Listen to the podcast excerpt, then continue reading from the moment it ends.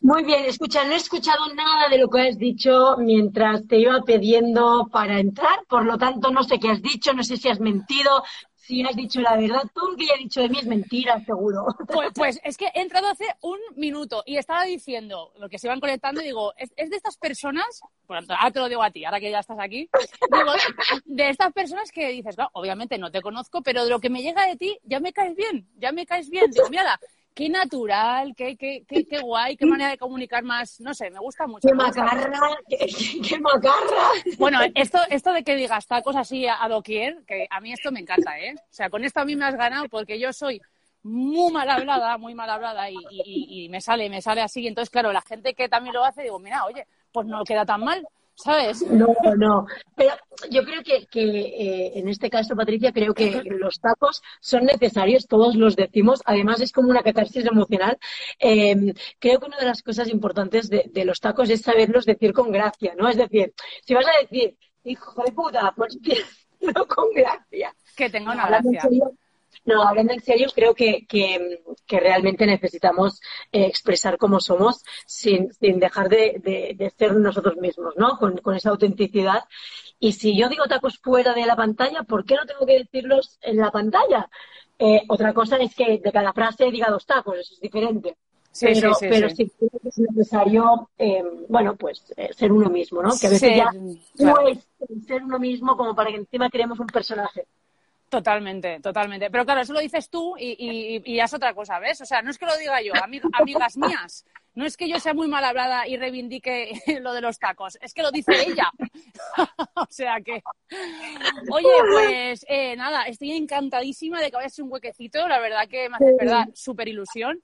Porque, porque, a ver, o sea, eh, yo hablo de vergüenza, de la timidez, de todas estas cosas, y, claro, eso tiene mucho que ver con lo que tú haces y a lo que tú dedicas, lo que tú enseñas, la comunicación y demás. Entonces, a mí estoy, o sea, si me dejas, yo te voy a hacer una, bueno, te voy a hinchar a preguntas.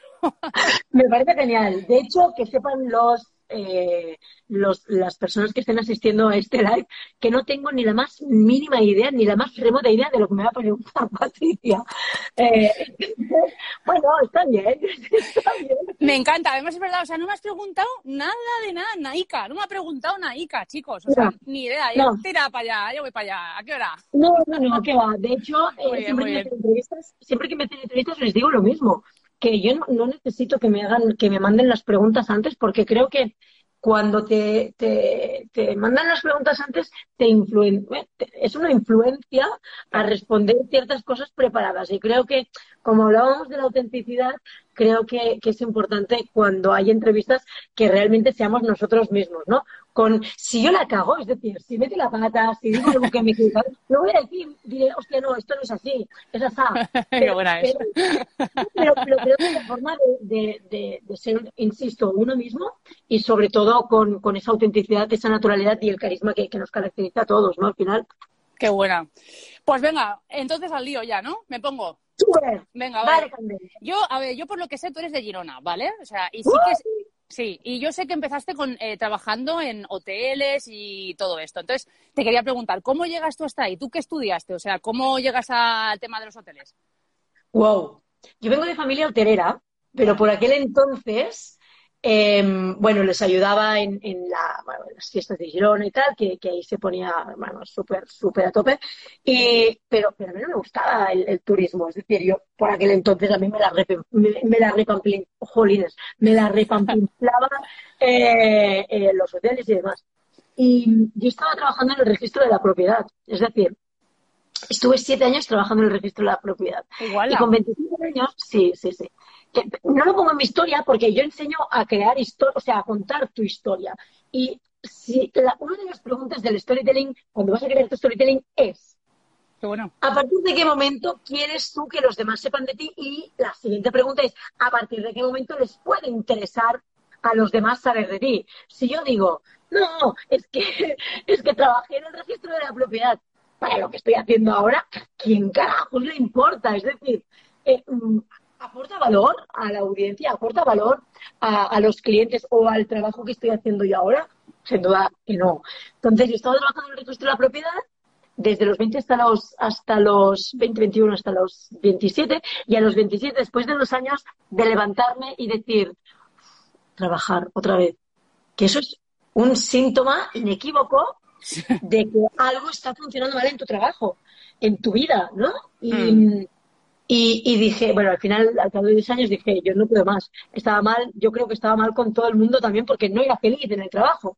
Entonces, em, busqué trabajo y de repente vi ayudante de recepción de un hotel en Menorca. Y dije, hostia, Menorca, me voy de cabeza. Porque Menorca es mi isla y he estado muchas veces. Entonces dije, va, me voy se lo comenté a mis padres, tal, tal, y eh, dejé el registro de la propiedad para irme a un hotel de 500 habitaciones en, en Menorca. Entonces, ahí empezó mi andadura, hace 17 años. Y recuerdo que, que cuando fui, eh, fui dos semanas antes de la apertura, porque era hotel de temporada, fui dos semanas antes y recuerdo que por aquel entonces lluvias, tormenta, un hotel de 500 habitaciones solo, es decir, vacío, sin clientes, sin nada. Y dije, ¿dónde coño me he metido? O sea, ¿qué paso? Me niego a, quedarme aquí, ¿no? Y recuerdo que una llamada de teléfono a mi padre, una llamada desde una cabina telefónica, hace 17 años, eh, te lo juro, fue como, papá, em, yo no pinto nada aquí. y mi padre me dijo, piti collons y cap pecho y cojones y para adelante, ¿no? No tienes la toalla, tal, tal. Y le hice caso. Menos mal que le hice caso porque me enamoré del turismo, me enamoré de los hoteles, me enamoré de la experiencia de usuario, que por aquel entonces ni se llamaba experiencia de usuario, me enamoré del marketing emocional, que por aquel entonces tampoco se llamaba marketing emocional, o nadie hacía uso de, de una forma concienciada, ¿no? Claro. Coca-Cola fue de los precursores, lógicamente, con sus super campañas de para la felicidad, pero, pero, pero no. Y en tres años, bueno, cuando me enamoré de, esta profesión, ah, de repente, pues me vi como subdirectora de un hotel en, Almería al cabo de tres años y fui de hotel en hotel eh, viendo qué se cocía en los hoteles, uno de montaña, uno de temporada de playa, otro de tal, y, terminé siendo directora de hoteles. Así empezó todo. Sí, porque además es que he visto eso, ¿no? Que realmente luego estuviste como directora de hoteles unos cuantos años, o sea, que tú has llegado a... Sí, sí, de, hecho estuve eh, gestionando, bueno, estaba en, en Petits Grands Hotels de Cataluña, que es una asociación de unos, ahora mismo debe tener 45 50 hoteles, eh, por aquel entonces tenía entre 35 y 40. Y luego Costa Brava Bert Hotels, que, que, bueno, les, lo que hacía yo de estas dos asociaciones, gestionaba, yo estaba responsable de Grands Hotels de Cataluña y luego gestionaba toda la parte de marketing, comunicación y publicidad. Entonces, em, el contacto con los hoteles, claro, imagínate, contacto con 100 hoteles, ¿no? Durante dos años seguidos. Eh, y todo lo que se cocía dentro y fuera de ellos, con los clientes, bueno, en temas de comunicación, sobre todo, en temas de publicidad, de marketing. Y, luego volví a ser directora de hoteles. La cosa no terminó bien en, el último hotel que dirigí, en, Barcelona. Uh, hubo moving ahí y demás. Y mm, no fue muy agradable, la verdad, por no decir que fue horrible. Y, y en 2013 me vine a Madrid me vine a Madrid por amor, el amor se terminó, yo me quedé en Madrid y ahora llevo tres años con, con este gran asturiano, Pablo, eh, que bueno, que hay muchos proyectos personales y profesionales, pero bueno, que, que, fue duro, fue muy duro, fue un cambio muy, no sé, mi, mi, mi evolución en 17 años eh, y momentos de involución también, ¿no? De involución porque tienes que hacer introspección, desaprender para aprender. Es muy importante. Claro, es que, eh, o sea, oyéndote, claro, obviamente no es tu historia, tú te la conoces bien, pero claro, de entrada ya dice mucho de ti, ¿no? Que un giro de guion de que tienes, o sea, tienes un trabajo estable en algo como el registro de la propiedad y te digas, hasta luego, otra cosa. Y, y luego durante tanto tiempo que luego en el momento en que decides emprender, ¿no? Porque de eso no hace tanto, tanto, ¿no? Eso cuando estabas en Madrid, ¿no? hace ocho años. Emprender de forma, es decir, emprender de, forma eh, independiente. Independiente, Siempre había hecho cosas, ah, claro, siempre había hecho cosas por mi cuenta, pero, pero no de decir, emprendo y esto es lo que me va a dar el sustento a mí. No, yo emprendí, hacía cositas, pero tenía un trabajo, por lo tanto, había ahí una tranquilidad, una, una em, seguridad de que si ese emprendimiento, esa pequeña acción no funcionaba, pues a balito a ¿no? Como decimos en catalán. Es decir, a cagar, vamos, que si también, ¿no? Y, y, y, cuando emprendí, hostia, es que cuando emprendí fue muy duro, ¿eh? eh esta historia la cuento, la cuento siempre en mis formaciones y en mis conferencias porque creo que puede ayudar a muchísimos emprendedores. No me cansaré nunca de contarla. Eh, que la cuente. Yo siempre digo que, emprender es una mierda así de grande, pero así de grande. Ay, gracias. O sea, estaba deseando que llegara este momento porque de verdad que el chupi, o sea, el, rollito este de emprendí súper guay y, tal, de las pocas, de verdad, tú, lo dices, yo te lo he escuchado decir, además te lo escuchas hasta por, o sea, te lo he visto hasta por escrito, que emprender puede ser una mierda, coño, y en realidad esto es un poco más honesto de...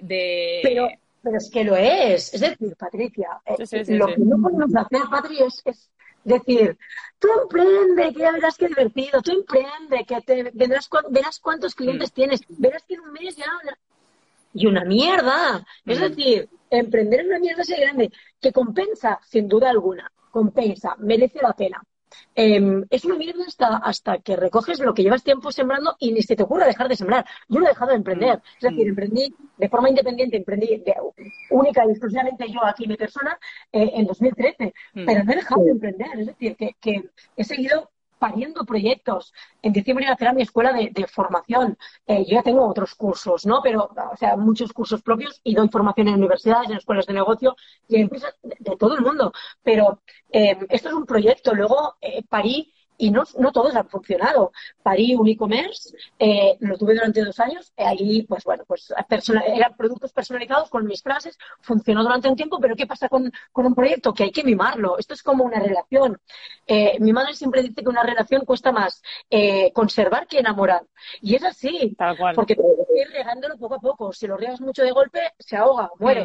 Mm, mm. Y lo dejas de regarlo se seca y muere. Pues esto es igual que un emprendimiento. Exactamente lo mismo. La analogía también sirve para esto.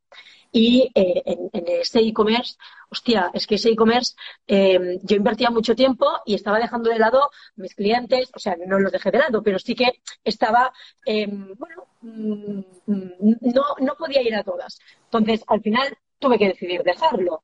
Y era un negocio que podía haber funcionado muy bien, una especie de, voy a ponerlo entrecomillado, eh, Mr. Wonderful, pero esta gente se dedica única y exclusivamente a esto, ellos son diseñadores, bla, bla. Y, bueno, no funcionó, no pasa nada, aprendí lo que no está escrito, lo que no está escrito, vamos.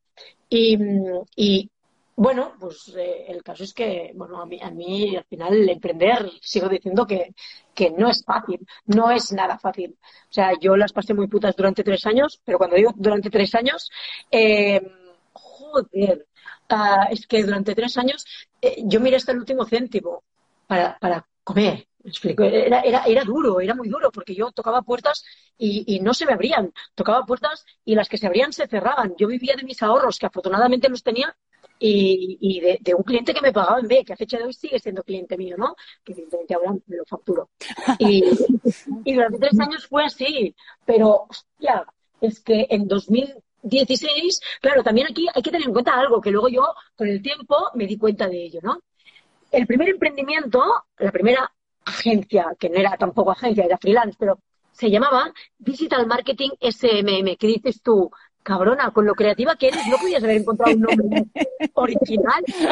Tía, que no o sea, era como, pero este nombre, ¿quién se va a acordar de este nombre? Eh. Nadie se va a acordar de este nombre de marca, porque era, era común, era como, vale, genial. No, no, puedes poner un nombre a tu marca que, que, no te identifique, no puedes poner un nombre a tu marca que, que no te represente y no puedes poner un nombre a tu marca que, no te sientas a gusto y te sientas identificado con ello, ¿no? Mm. A finales de 2015 nació Serendipia Mayelia Guardiola. Y ahí sí que empecé a crecer de una forma, bueno, apabullante. Claro, Serendipia sí me identificaba. Serendipia es una palabra súper poderosa, es una palabra que, que, que, transmite mucho, es una palabra que, que, yo me siento muy identificada y que creo que todos somos serendipia, ¿no? Por eso siempre digo que estamos hechos de historias, de momentos y experiencias, ¿no? Hechos de serendipia. Entonces, bueno, es que, es que podríamos hablar. Sí, no, es que eh, por ahí estaban diciendo algo del abono del emprendimiento, o sea, de que precisamente las, mierdas que tiene, eh, eh, las mierdas que tiene el emprendimiento y tal, se convierten en abono y después germina el proyecto. Sí, y hombre, a ver, yo desde el desconocimiento, porque llevo cuatro muy poco tiempo y además estoy trabajando por cuenta ajena. Pero vamos, un poco por lo que dice Elia, entiendo yo que, que, sí, que efectivamente hay que ser constante, como ella dice, y, y no parar nunca de hacer cosas pero eso no quiere decir que en un principio pues eh, sea un poco más realista pensar que te va a llevar un tiempo y que necesitas ese compromiso. Y, luego hay otra cosa que, por ejemplo, esto que sirva también, puede servir de ejemplo eh, para que los que están emprendiendo y nos estén viendo y escuchando eh, no cometan el mismo error que yo. Uno, el error que cometí fue poner un nombre a mi marca que no me, no me identificaba. Em, decía lo que hacía, pero realmente no me identificaba, por lo tanto no había personalidad, no había esencia en ese, en ese nombre de marca. Dos, no pedir ayuda, es decir, creer que yo podía con todo. Eh, sigo pensando a veces que yo puedo con todo y no sé ni cómo coño me lo hago. Yo creo que al ser hiperactivo también, eh, el, tener que hacer 5 o 10 cosas a la vez para no aburrirme, eh, hace que también esa disciplina em, me autodiscipline y me, me, organice. Pero claro, también. Hombre, mientras lo disfrutes, ¿no? Dentro de la medida de lo posible, claro. Mucho, mucho. Eh, yo me doy cuenta enseguida y, joder, es que con 44 años, eh, si no me conozco ya a estas alturas, aunque, sí, lo que pasa es que también tienes que hacer mucho trabajo de introspección, de, conocerte, de, quererte bien y no tanto, de odiarte y a la vez eh, averiguar por qué te odias y por qué no estás a gusto contigo. En fin, que es, un trabajo mucho de inteligencia emocional ¿eh? Mm. Em, y de coaching personal al final, ¿no? De, cómo em, de, cómo gestionar las emociones, cómo no intentar quererte mucho, sino quererte bien, de no intentar gustar a todo el mundo, que esta es otra de las cagadas, de, de hostia, cuando empezamos es, no, no, tengo que caer bien a todo el mundo, tengo que, gustar a todo el mundo, que no, carajos, que no tienes que gustar a todo el mundo, que no, a que a ti no te gusta todo el mundo, a que a ti no te gana todo el mundo, a que a ti no te cae bien todo el mundo, pues entonces no pretendas caer bien a todo el mundo.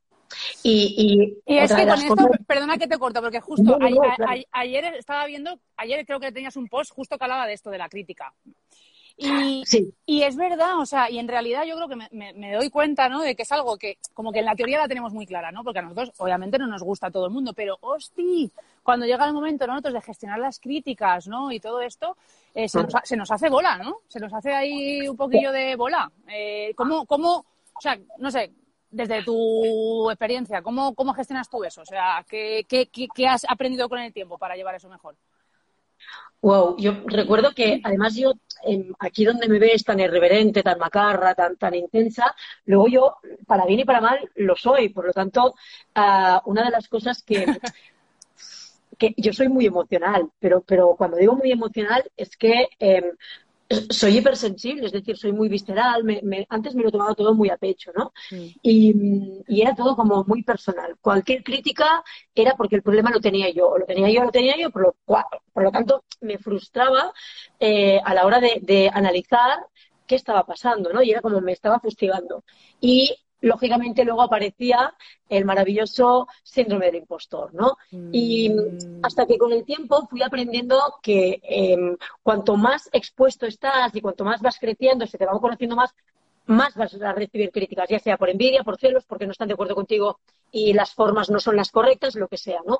Y yo creo que una de las cosas importantes es entender, uno, primero, asumir que no puedes caer bien a todo el mundo, igual que a ti no te cae bien a todo el mundo. Dos, asumir Em, que nadie está exento de las críticas, absolutamente nadie, nadie. Es decir, si no os han criticado los que nos estáis viendo, no os preocupéis que llegará el día. Eh, lo mejor de todo es aprender a cómo gestionarlas, ¿no? En primer lugar, esto. Luego, entender también que tienes derecho a ese estado de impotencia cuando te critican. Tienes todo el derecho del mundo a sentirte así. Pero no tienes derecho, o no creo que deberíamos tener derecho, a culpabilizarnos em, por una crítica ajena a, que, nos va a nosotros, ¿no? Creo que, eh, bueno, de hecho, hay críticas constructivas y las críticas constructivas a mí me encantan, aunque duelan un poquito al principio, pero porque, bueno, pues te toca un poco... Que sí, que sí, que somos seres humanos.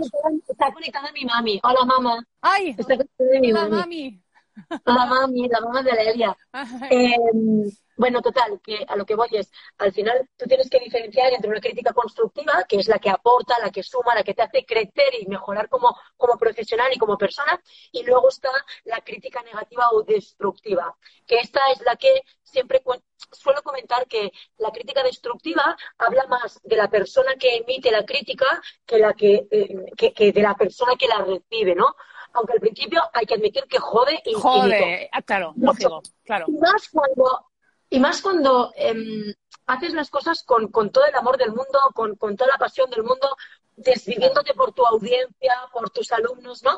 Y de repente recibes algo que dices, hostias, Pedrín, pero ¿de dónde me baja esto? Y es lo que me pasó a mí el ¿no? Recibí un mail de una uh, chica que compró un curso eh, low cost, no, lo siguiente, uh, bueno, en fin, varias cosas, ¿no? Y si me hubiera dicho exactamente lo mismo, pero con buenas formas, es probable que yo le hubiera respondido, ostras, pues siento que, que, te sientas así, tal, tal, hagamos algo para, que, para solucionarlo. Pero es que fue un mail con insultos, eh, pero, pero insultos, Patri, o sea, pero insultos que, que siento vergüenza ajena.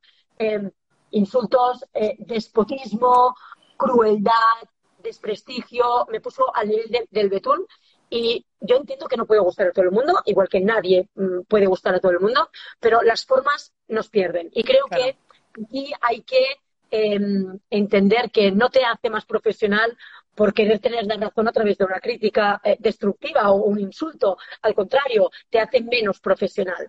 Eh, yo le respondí con toda la educación del mundo, con, con la profesionalidad que, que, creo que me caracteriza. Eh, yo antes sí que era más impulsiva, era mucho más reactiva mm. hace años y descubrí que no me aportaba absolutamente nada. Mm. Eh, entonces, bueno, mi madre siempre me dice, cuenta hasta 10, Elia, antes de hablar, y yo se lo tengo dicho. Yo a veces necesito contar hasta 2000, porque hasta 10 sigo, sigo, sigues estando... Pero y lo sé, ¿no? Porque, yeah. porque duele al final. El problema es, eh, en mi caso, por ejemplo, la empatía. Yo, yo tengo exceso de empatía, me, me, preocupan más los problemas de los demás que los míos propios y los sufro más, ¿no? Y es algo que también estoy trabajando porque a nivel profesional wow, es que recibo cada semana un montón de, de, de privados, de gente que, que, tiene problemas o que eh, se les puede ayudar. Al final, yo no puedo ser Madre Teresa de Calcuta, porque Madre Teresa de Calcuta solo hay una eh, y, y, punto. Y, y, al final también eh, nuestras asesorías, consultorías, ostras, son parte de nuestro trabajo. ¿Me explico? A ver, que yo ayudo a muchísima gente de forma altruista y, y seguiré haciéndolo porque, porque es como me han educado mis padres eh, y, y, orgullosísima. Pero si no estuviera mi madre también lo diría. ¿eh? Eh, pero, pero sí que es verdad que... que mm, Hay que poner límites también, ¿no? Entiendo. Claro, ahí voy. Ya, ya. Bueno, mi madre dice que petons que, que tanca, que cierra. Ay, qué buena, hija. Que tiene que hacer sus cosas, supongo. Un besito, un besito. Hay, hay un montón de comentarios que no puedo ver a ver, aquí va, ahora sí puedo verlo. Pero eso, la crítica es maravillosa, quien te ayuda más de los que te critican. Sí, sin duda, pero gracias a los que critican. Eh, César Martínez, sí, estoy de acuerdo, pero ojo, yo, por ejemplo, César, eh, la crítica destructiva que recibí el sábado me dio por pensar, wow, esto que he vivido yo lo pueden vivir muchas personas y muchas personas que no sabrán cómo gestionar esa crítica destructiva, porque no era constructiva, era matar, vamos. Y dije, va, voy a crear una publicación explicando qué me ha ocurrido y con esas, con esas slides, ¿no? De diferencia entre crítica, es inteligencia emocional, ¿no? Cómo gestionar una, una crítica eh, negativa o destructiva, en diferencia entre constructiva y destructiva o negativa, y unos seis puntos para gestionarlas, ¿no? eh, ha tenido muy buena repercusión porque creo que todos se han sentido identificados. Hubo, bueno, eh, muchos comentarios de gente que también lo había vivido claro. y que le venían como anillo al dedo. Pero es que creo que eh, una de las cosas que suelo hacer, no cada día, porque evidentemente no me da la vida para todo, pero si yo vivo una situación que creo que puede eh, ser la misma situación que vivan otras personas y no saben cómo gestionarla, yo cuento cómo yo la he gestionado. Y si mi experiencia puede servir para otros, hostias, pues yo feliz de la vida. Totalmente. Además, es que precisamente en esto de la crítica y lo que ha dicho antes del síndrome del impostor, yo creo que ese es uno de los principales miedos de que más personas no hagan muchas cosas, por el miedo a la crítica, al fracaso, a que la gente opine, etcétera, etcétera. Y me he acordado también de algo que, que decías, que cuando tú empezaste con lo, eh, a ser speaker, que la primera vez que te subiste en escenario te salió como el culo. Y que, y que luego como que, que, te da, o sea, que incluso te, tenías incluso un poco de miedo y tal. Y eso me gustaría que contaras cómo, cómo o sea, cómo te, hiciste el paso claro. ese, el clic ese de, venga, Eh, a ver, cuéntale la historia, a ver cómo fue. Claro, bueno, tengo que decir que aquí, bueno, mi madre ya se ha ido. Eh, César dice, Elia Pati, los insultos no son críticas, eso no merecen la pena ni responder. No, yo no, no César, no le respondí las, los insultos. Le dije que, em, que, algo así como si te haces llamar storyteller, no te, no te deberías hacer llamar storyteller cuando lo único que has hecho ha sido insultar en lugar de dialogar o algo, no sé, algo, algo así, ¿no? Eh, y luego le dije, bueno, le puse los puntos un poco sobre las CIES de una forma totalmente educada, diciendo que yo creo que no sabía lo que había comprado, que si quería comprar lo que me estaba exigiendo, eh, bueno, encima eh, era unipersonal la formación, la compartió con ocho personas más, que dices, vale, chata, te ha salido a 10 euros por persona, ¿qué coño me estás contando? Em, eh, aquí argumentándome de lo que me ha costado eh, la, la, la, formación, ¿no? Que bueno, en fin, em, cada uno que haga lo que le dé la gana. Yo estoy muy tranquila em, y, muy sosegada.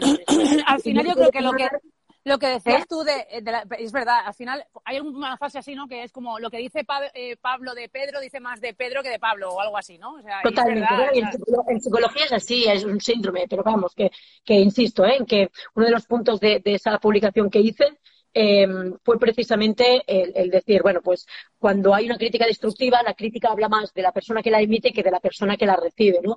Hoy precisamente, a raíz de todo esto, puse una de mis frases de estas sentenciadoras eh, que dice eh, tal que, a ver, eh, dice tal que no soy el saco emocional de la mierda mental de otros. Y así lo solté. Y me quedé tan ancha, porque es verdad, al final, verdad, ¿no? Es verdad hay gente que, que, escupe mierda por, eh, sí. por, por, la boca y por, por los dedos eh, cuando tienen problemas o, inseguridades y demás y las hace pagar a, otros, ¿no? Pero bueno, en fin. Aquí también eh, está Iñaki Leonard, dice, cierto, piensas demasiado en los demás. Bueno, yo creo que, que no, porque yo creo que es parte de mi, de mi persona, ¿no? Indira Barradas, bueno, Iñaki es alumno mío, eh, cliente y, y, gran amigo. Indira Barradas también, bueno, hay un montón de comentarios. Indira, que es alumna mía, que es un amor de persona, que además eh, ella hace coach, wow, súper místico, ¿no? Buscando un poco la esencia y demás y hace terapias muy chulas. Elena es muy, bueno, es muy humana, a veces no tanto, ¿eh? Indira, mujer medicina, no mujer medicina, qué bonito. Sí, sí, me lo dijo y todos los alumnos empezaron a llamarme mujer medicina, porque, bueno, pues porque en las formaciones, mis formaciones no son, Patri, únicamente de, de conocimiento sobre marketing emocional, storytelling o copywriting. Al final yo cuento mi experiencia, cuento mis historias, cuento lo que me ha ido bien, lo que no, les empujo al vacío, sabiendo que yo estoy abajo, ¿no? Y, y les, les, empujo y los motivo para que creen, para que hagan, para que se equivoquen. Eh, pues desde, desde, el, desde el punto de la, bueno, desde la motivación a que hagan, ¿no? Y que, y que, y que crezcan ellos también. Wow, guay. cuántas cosas. Eh, a ver si hay algún comentario más por aquí. Creo, creo que ya no. ¿no? Sí, o sea, a ver, a ver, yo tampoco. A ver, a ver, hablas también, hablas también clara y directa. No change, no change, no gain, hablas también clara y directa. Bueno, y con, Tus formaciones y con son la puta hostia, dice por ahí. La puta hostia. Es que, es que, pues sí, al final me doy, al final, pues eso, ¿no? Te das cuenta de que la gente, cuanto más auténtica, más natural y más eh, cercana es, es que eso se refleja. Y por eso yo te quiero, es que te pregunto muchas cosas. Pero bueno, a ver, eh, lo de esto que te me pongo nerviosa, que se nos escapa el tiempo. Dice Iñaki, dice, da mucha caña, es que les meto unas, unas sacudidas emocionales. A ver, a Iñaki, da mucha caña. Ah, sí, da mucha caña, da mucha caña. Vale, la respuesta a lo que, lo, lo que vale, me preguntaste sí. de, de, de, los escenarios. Wow, la primera charla que di estuve seis meses sin poder verla, pero seis meses sin poder verla. ¿Por qué? Porque tenía vergüenza ajena, o sea, era incapaz de verla. Recuerdo que, que yo, en, por aquel entonces, esto hace cinco años, eh, trabajé con Windows y, curiosamente, en un evento eh, siempre hay Windows, no Mac y me encontré con un Mac. ¿Qué pasó? Que la presentación se me descojilingó toda. Ostras, eh, claro. Yo iba con papeles, porque era mi primera, mi primera charla, yo iba cagada, me quedé en blanco, me quedé sin voz, me equivoqué. Uh, las slides con, con, efectos de, yo que sé, tengas, tienes una slide con tres frases, pones primero uno para explicar esa, esa frase. Había puesto cada, cada efecto tres segundos. Por lo tanto, iba a cámara lenta todo. Esto es que estoy diciéndolo yo a cámara lenta, ¿eh? no es que se haya pausado esto. Claro, que, se, ra que se rayó, claro, claro. No, no, no, o sea, iban, los efectos iban tan lentos, claro, claro. Un efecto, esto para los que hagáis por primera vez una presentación, lo tenéis que poner máximo a 0,5 segundos, no a 3 segundos, porque si no la frase es que va a letra por letra. O sea, un horror, un horror. Eh, bueno, pero mira, de la, de la charla que más aprendí, de hecho, la sala era para 80 personas, ojo, 80 personas, que para, para una primera charla, eso es un miedecito. Pero yo he dado charlas delante de más de 3.000 personas en una misma sala, o sea, brutal, esto es orgásmico. Pero eh, 80 personas por primera vez, que todos eran profesionales además, que encima estaba todo a oscuras y un, una luz encima mío en plan interrogatorio. O sea, fue horroroso. el pasador, el clicker, no funcionaba. O sea, tuve todas las putadas de una conferencia, las tuve yo. Y pensé, ya verás tú, cuando vaya a ver Twitter, vamos, se habrán ensañado conmigo, seguro, me habrán saltado a la yugular. Y empecé a ver los tweets y dije, son todo elogios. Es decir, yo creo que se han equivocado de charla, ¿no? Te lo juro que lo dije, se han equivocado de charla, yo, esta no es mi charla. Qué bueno. Me di cuenta ahí que la gente había tenido más en cuenta el contenido y lo que yo contaba, a pesar de haberme quedado en blanco, nerviosa y tal, que mi puesta en escena. Porque mm. luego, además, en la mesa de redonda ya sí me quedé más, más distendida y, más tranquila y ya fui yo, ¿no? Eh, bueno, vergüenza ajena, ¿eh? Seis meses. la charla que me aprendí. Y luego estuve dos años con pánico escénico. Con pánico escénico, total, total. Y mira que a mí, yo siempre cuento la misma anécdota, a mí de pequeña me, castigaban por hablar y ahora me pagan por hacerlo, que es muy divertido esto. Pero, claro, eh, ¿cómo lo hice? Yo subí al escenario y era como un cague total, porque eh, nervios, sudores de manos, ¿no? Lo típico, eh, la voz me temblaba, o sea, algo que, que dices, joder, con lo que te gusta hablar, con lo que te gusta aportar y demás, y, conociendo bien la disciplina que estás hablando, ¿por qué te pasa esto, no? Y de hecho hay estudios que dicen que junto a la muerte, eh, el, miedo que más se tiene es precisamente el, hablar en público. Y yo soy feliz ahora mismo. ¿Cómo descubrí esto? Dije, algo estoy haciendo mal. Algo estoy haciendo mal que no estoy disfrutando dando conferencias. Y a partir de la mitad de la conferencia es cuando empiezo a disfrutarlo. Dije, no puede ser que la mitad de la conferencia esté cagada de miedo y con tantos nervios. Y, y dije, ya lo he visto, ya lo tengo claro. Voy a hacer una prueba la próxima vez. Hice interactuar al público. Yo antes solo hablaba para el público. Ah, qué bueno, me han venido a ver a mí, me han venido a ver, me han venido a ver, tal, tal. La presión era tal que, claro, yo solo pensaba en eso y no disfrutaba. ¿Qué pasó en la siguiente conferencia? Que empecé a hacerles preguntas, empecé a interactuar con ellos, eh, me di cuenta y les hice ver a ellos que ellos eran los protagonistas y no yo, a pesar de ser mi charla. Para mí, cuando yo doy una charla, una conferencia, de hecho es más, te voy a decir que media hora antes de este live, eh, yo he dado dos horas de un taller y una conferencia para gente de Colombia. Y era como... No, sí, es verdad que eres imperativa, ¿eh? Sí. Eh, y, luego eh, piensa que... yo creo que uno de los errores de, de, los speakers es pensarse que son las estrellas del escenario. Ojo, es mi opinión, ¿eh?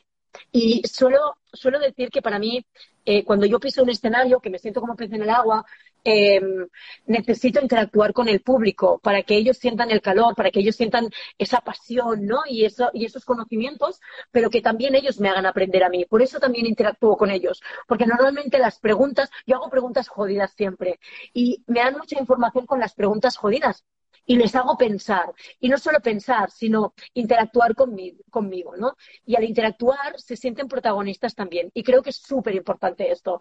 Que ojo, que es totalmente lícito que no se haga de esta manera, lógicamente. Es mi forma de comunicar, es mi forma de dar conferencias y hasta ahora me ha funcionado bastante bien. Y sobre todo, sobre todo, que ellos vean que yo no me siento más que ellos, porque es así, porque yo no me siento más que nadie, y, he aprendido a no sentirme menos que nadie, que eso es muy diferente. O sea, sé que no soy más que nadie, porque lo tengo totalmente asumido desde que mis padres me enseñaron, pero hubo un tiempo en mi vida en el que yo me sentía menos que nadie, ¿no? O sea, mm. menos que todo el mundo en realidad. Mm. Y con el tiempo he ido aprendiendo un poco a, trabajar un poco esa autoestima, sin exceso de ella, está claro, porque hay que controlarla. Es decir, la autoestima al final, cuando la sobrepasa, se convierte en, arrogancia, en soberbia, en, narcisismo. pero, pero el ego es bueno, el ego entendido como amor propio, como autoestima, es sano y, es necesario también, ¿no? Para que no dejarte pisar, para, para em, que no venga el listillo de turno y, y bueno, y te escriba mm, lo que le venga en gana. Pero no, es interesante lo que cuentas de precisamente eso, ¿no? De además en un corto espacio de tiempo de pasar de hacer algo que, que, que te suponía un estrés a disfrutarlo como lo disfrutas ahora, precisamente habiendo cambiado el enfoque. Y, y te quería Totalmente. preguntar de, por ejemplo, ¿no? Porque, eh, o sea, que para ti, ¿qué tendría que tener? Ya sé que, bueno, será muy amplio, ¿no? Pero ¿qué es el storytelling y qué tiene que tener una buena historia? O sea, un contenido mínimo que tiene que tener una buena historia para que enganche. Me encanta la pregunta, la- el comentario que ha hecho Chris Olivier, que también ha sido alumna mía. Están aquí. ¿Están aquí todas? No, todos no, porque he dado a Bueno, no cabe, pero- luego seguimos. pero, pero Preguntas dice las famosas preguntas jodidas que ayudan a crecer. Claro. Porque les hago muchas preguntas jodidas. Jodidas, ojo, pero son preguntas que tú mismo te podrías hacer, ¿no? Tú mismo, son, son preguntas muy básicas, pero que por ser tan básicas no nos las formulamos. ¿No? Eh, un storytelling, volviendo a tu pregunta, eh, el storytelling dicen que es el arte de contar historias. Yo vuelvo a repetir que para mí es el arte de comunicar a través de las historias, porque se ha convertido en una herramienta súper potente de comunicación para las marcas personales, para las marcas corporativas, a través de una narrativa, de una narrativa emocional. Evidentemente, no todo vale, como en la vida no todo, no todo vale, un storytelling cualquiera tampoco vale. ¿Qué pasa? Que para mí se ha convertido en una, en un arma de comunicación masiva. En lugar de una, una arma de, de, de, destrucción masiva, en un arma de comunicación eh, eh, masiva, ¿no?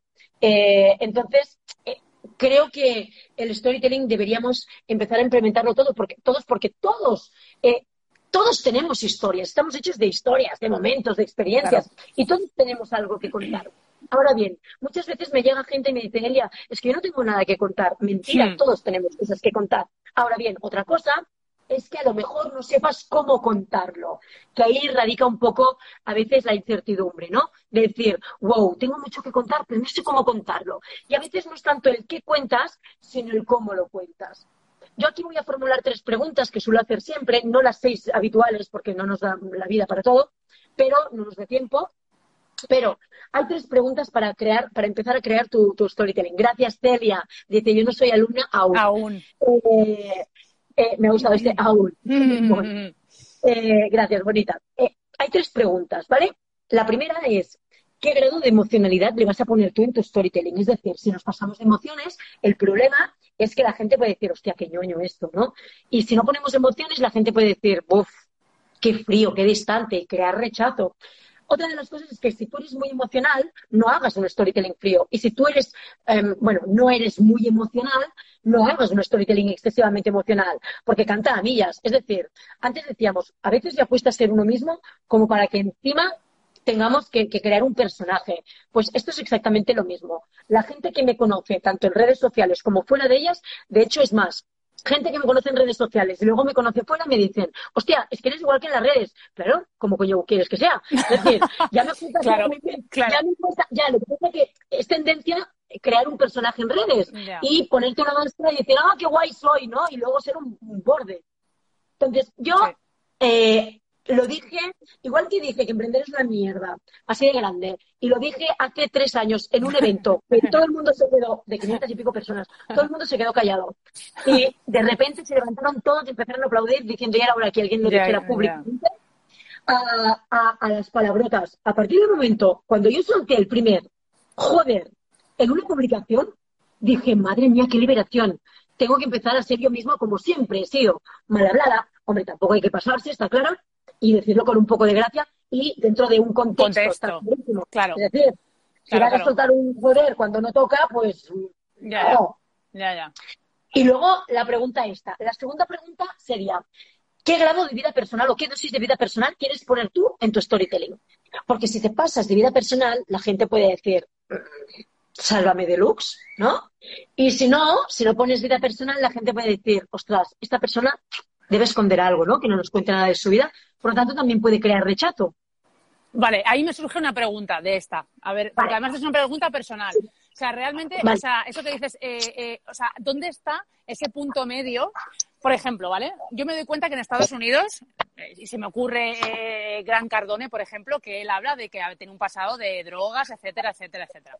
Y yo aquí, eh, pues no veo a gente saliendo a hablar de sus problemas con las drogas, ni, por ejemplo, ¿no? Por poner un ejemplo, ¿no? Me doy cuenta de que, ¿sí?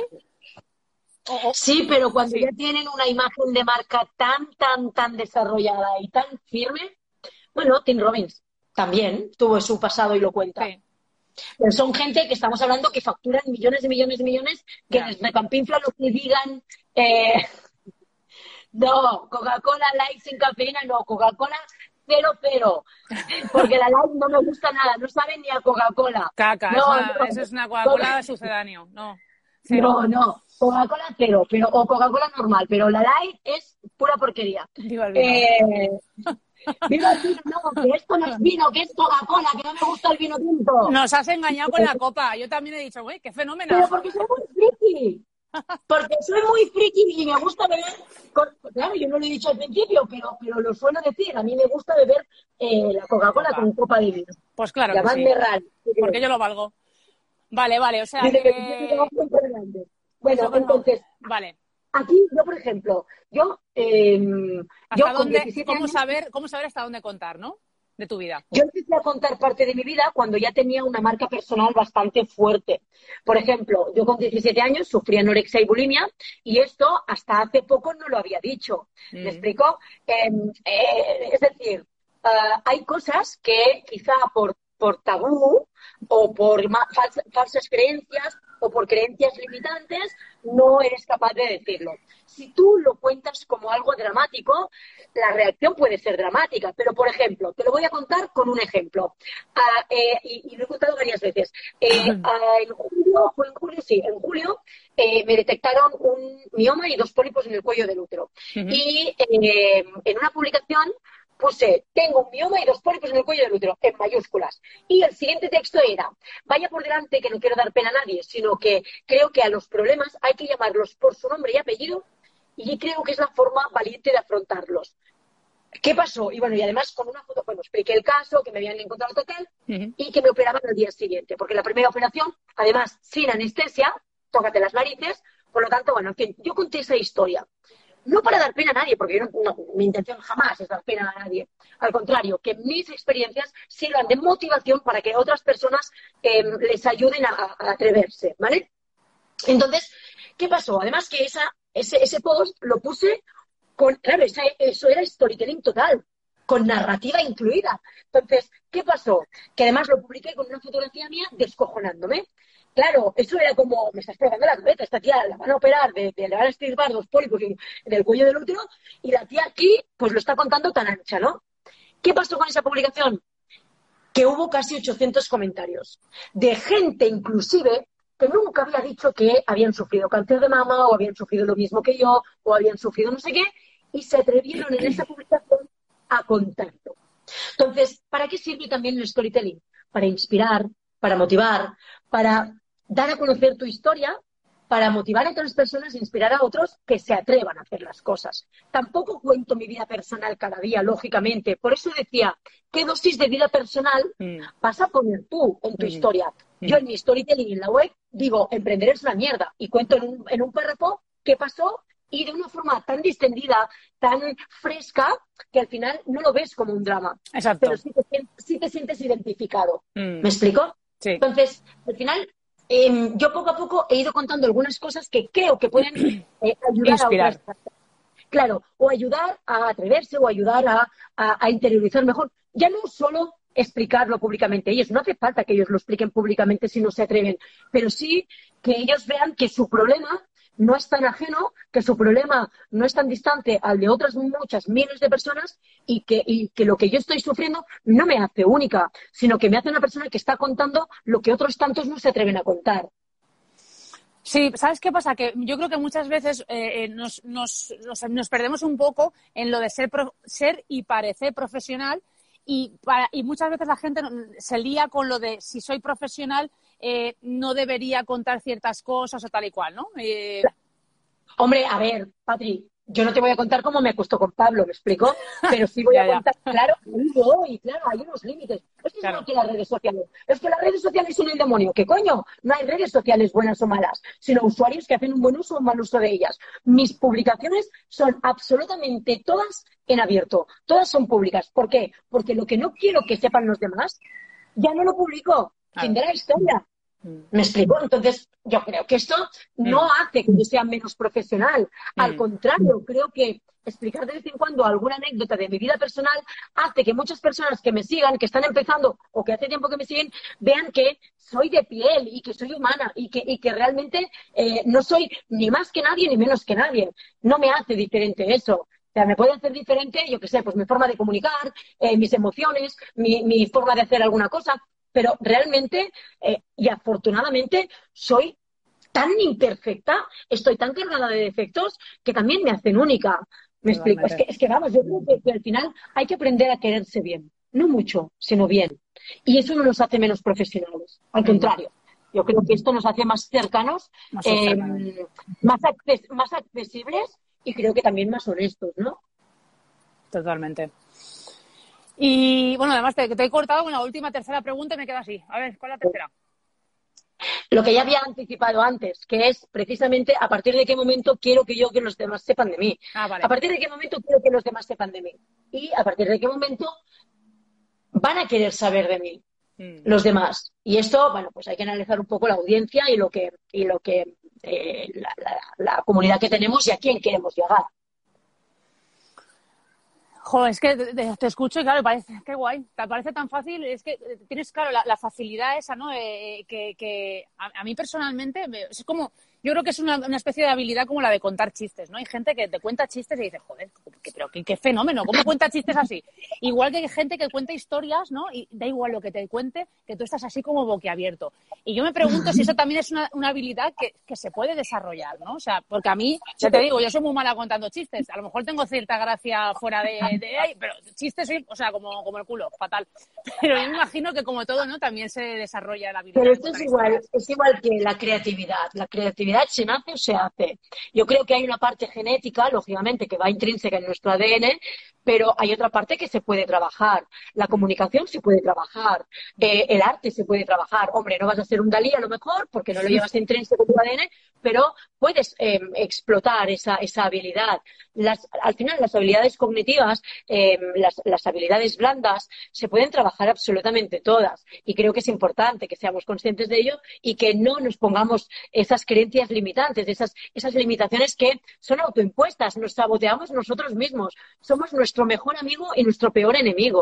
O sea, y da igual lo que digan los demás. Y da igual, qué bueno. Y, y bueno, y, y qué te iba a decir? O sea, tú ahora mismo, eh, además ayudas también a emprender. O sea, ¿qué, exactamente, porque además de, claro, estás con un montón de cosas, pero cuéntanos un poco ahora mismo qué, con, qué tienes entre manos. Wow. Ahora mismo, eh, bueno, aparte de, yo, mis tres pilares son, uno, las conferencias eh, Mm. en todo el mundo o en medio mundo. Eh, dos, la parte de docencia, docente en universidades internacionales, escuelas de negocio también, de todo el mundo y, y en empresas de todo el mundo, aparte de mis propias formaciones. Y luego eh, yo trabajo dando consultorías, mentorías eh, para emprendedores, para marcas personales, para marcas corporativas y además les hago el storytelling, les hago toda la parte de comunicación, la estrategia de comunicación, la estrategia de contenidos.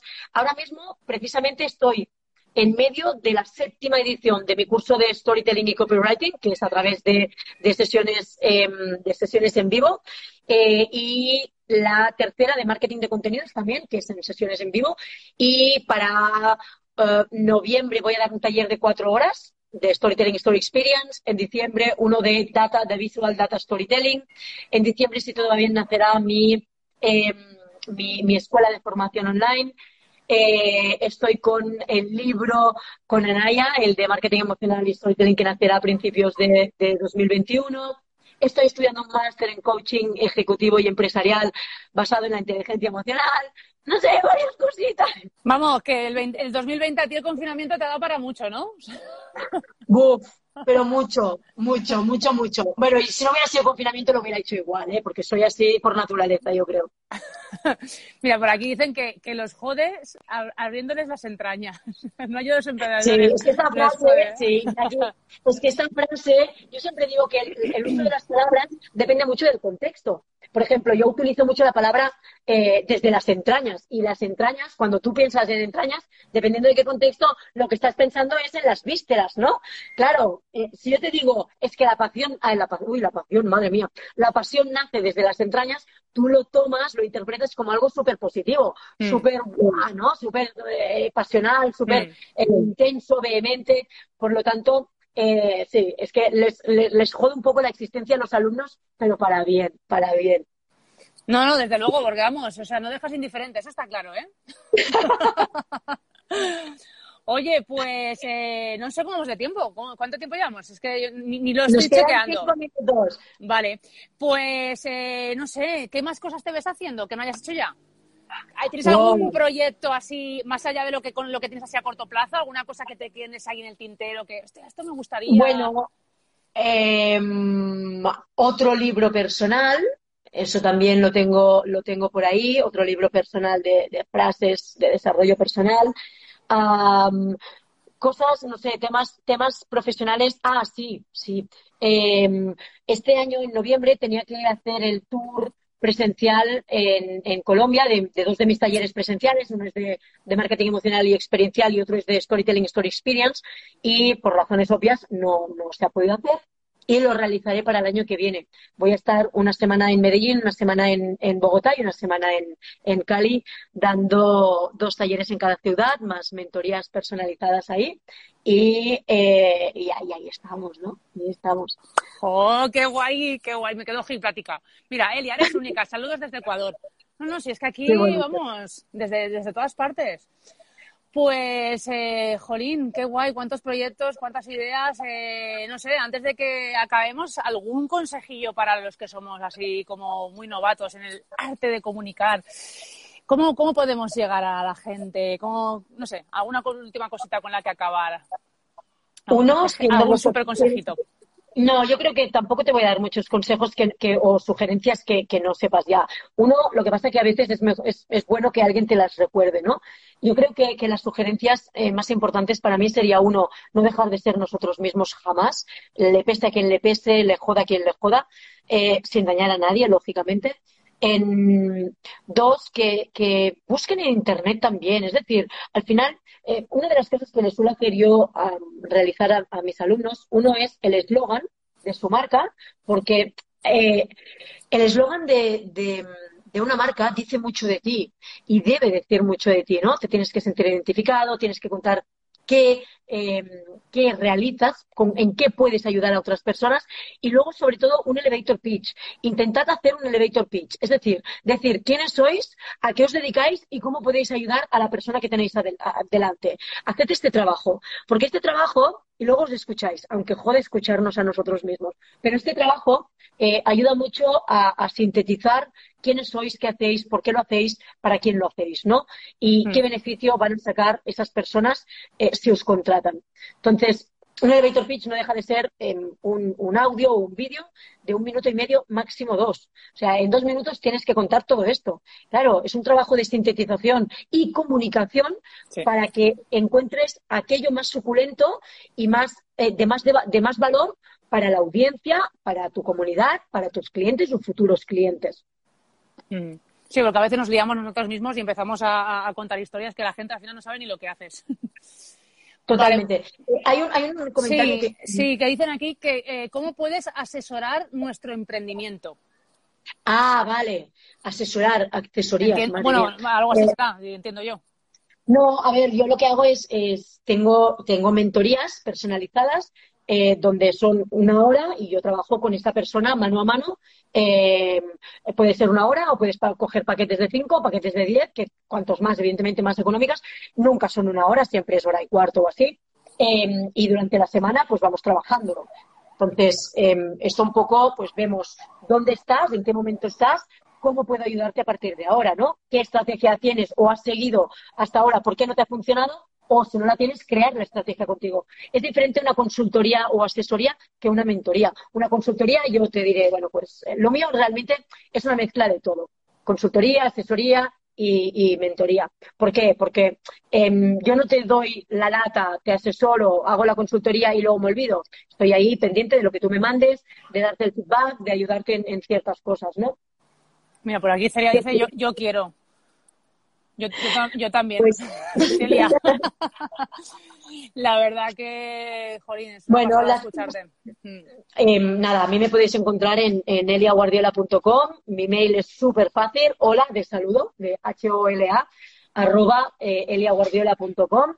En mis redes sociales me podéis encontrar todos em, eh, como Elia Guardiola. Y yo sé de uno que quiere salir porque lo tengo encerrado aquí, Ben Frey. Ay, a ver. Oh, pues mira, si tengo ya a mi chica ahí fuera y la he encerrado para que no nos molestara. Hola, Freud. Ya la echabas de menos, ¿eh? Los 40 kilos de perro. No, por favor, 40 kilos de perro. No, lo que quiere es algo que yo, es chantaje emocional. Me ha dado besos por esto. Porque ahora los ah, cereales, que son mis cereales, pero los termina comiendo él. Eh, y es un chantajista emocional. Ay, madre mía, Freud, ya te he conocido todos. bueno, es un asiduo, ¿eh? Es un asiduo a mis entrevistas. Eh, aparecen mis entrevistas, aparecen mis formaciones, en mis conferencias incluso. Ya sabes que tienes que salir en alguna foto. a partir de ahora, en la web tienes que sacarlo él también. Para que se vea. Míralo, ya está pidiendo más. Oye, pues eh, sí, igualmente, de verdad, o sea, ya sabía que me iba a encantar, pero de verdad que, así ha sido, es de verdad una inspiración y además súper natural y súper cercana y me, ha encantado escucharte. Y creo que ha sido aquí un montón de personas que les ha pasado exactamente lo mismo que a mí, así que muchísimas gracias de verdad de corazón, ha sido un placer. Y nada, te voy a seguir de cerquísima como hasta ahora. Súper, muchísimas gracias, Patri. Sobre todo, muchísimas gracias a todos vosotros que habéis estado ahí al pie del cañón, comentando, escuchando y espero que al menos os haya aportado un poquito de luz para vuestras eh, empresas, negocios, emprendimientos y para vuestra vida, que eso es lo más importante de todo. Pues muchísimas gracias. Un besito, un besito a todos. Muchas gracias. chao.